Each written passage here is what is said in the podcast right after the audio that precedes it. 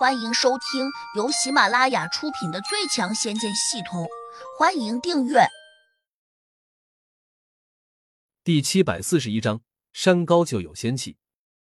胡杨站在大殿门口，望着对面的高山说：“这座山比较高，应该有东西。走，我们去瞧瞧。”说着，他反手抓住展月娥的手腕，腾空飞掠了过去。不是山高就有仙气的，你别飞那么快，我的眼睛都快睁不开了。展月娥拿胡杨毫无办法。两人飞走后，大殿里面众人还没有散场。天平真人和贾志明都眼巴巴的望着烟心真人摆放在腿上的仙气，恨不得抢一把下来。烟心真人可能感觉到了他们的不善，立刻把仙气收进了注物戒指，沉声说。你们怎么还不走？天平真人咳了一声，掩饰道：“你现在有仙气了，自然也就不需要我们帮忙抓魔头了，对吧？”烟心真人一怔：“怎么不需要？我虽然有仙气，但还知如何使用，所以还得靠你们再支持几天。”贾之明心里也很郁闷。我们支持了你，可有好处？烟心真人嘿嘿一笑：“当然有。那魔眼如果再有魔头钻出来，恐怕对你们有百害而无一益。”贾之明不服气道：“难道对你就没害处？”烟心真人得意道：“我有仙气在手，那些魔头又不是傻子，桃子捡软的捏。”他们一旦有机会钻出来，肯定先去找你们。所以眼下对付魔头，那是你们的迫切需要，而我反倒是在配合你们了。换句话说，你们不仅要出大力灭魔，还得感谢我。你，天平真人心不打一起出。要不是想着自家兄弟在追求展月娥，他恐怕当时就要发作。贾之明心里冷笑了一声，表面却打着哈哈，暗道：“要不是自己说情，胡杨这小子又岂能从洛不凡那里脱困？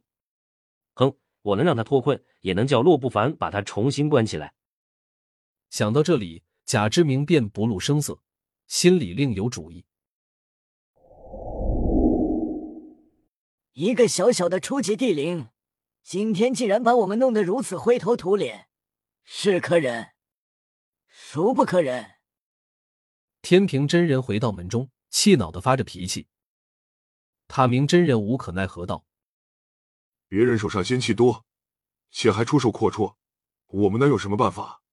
天平真人阴沉着脸：“塔明，你即刻想办法找到胡杨那小子。”暗中跟着他，看他到底是怎么弄到仙气的。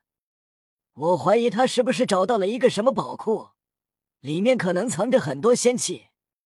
不然，他怎会如此大方，拿仙气当普通的法器送人？塔明真人点头，我也有这种想法。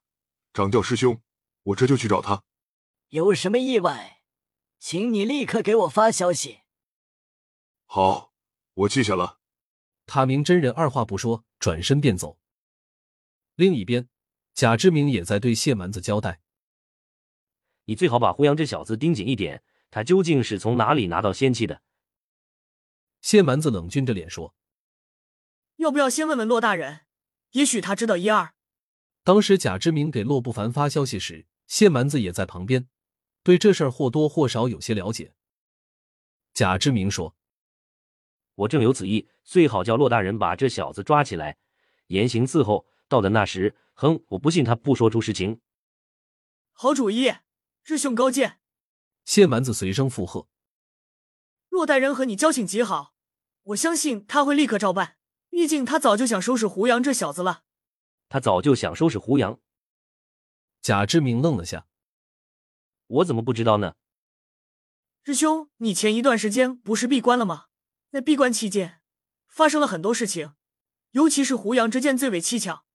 什么意思？胡杨得罪了洛不凡吗？贾之明惊讶的问：“是啊，胡杨不知道用了什么手段，居然杀了洛大人的一个好友，名字叫鲁迅，也是一个地仙。掌教师兄，你应该听说过。鲁地仙被胡杨杀了。我的天，我当然听说过。鲁地仙本事高强，他怎么会被胡杨杀了呢？这是个传言吧？应该不准。”贾之明大吃了一惊，继而又连连摇头，表示不信。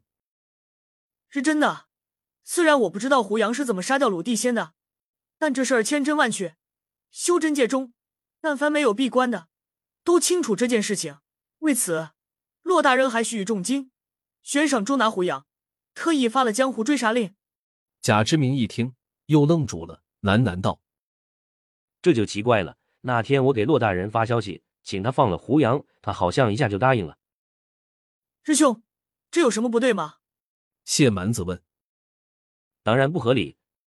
你想想，我和骆大人的交情，无论如何也没有他和鲁地仙的交情深厚。他会因为我一句话就放掉灭了鲁地仙的胡杨？”贾之明眉头紧锁道：“对对对，的确不太合理。难道骆大人突然之间变了，变得来非常看重师兄你了吗？”谢蛮子只得推测道：“这种可能性很小。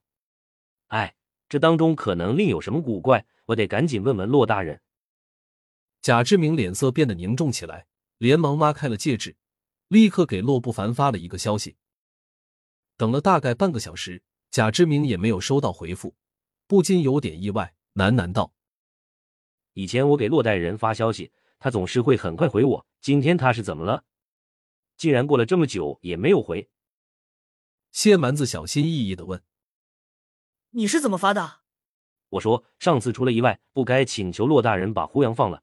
这次我想改正这个错误，请骆大人把胡杨抓起来，想怎么处置就怎么处置。我贾之明举双手赞同。谢师弟，你看我这样发应该没什么问题吧？贾之明忧心忡忡的问。他虽然是一教之主，但在寻界仙使洛不凡跟前，却真的什么都不是。本集已播讲完毕，请订阅专辑，下集精彩继续。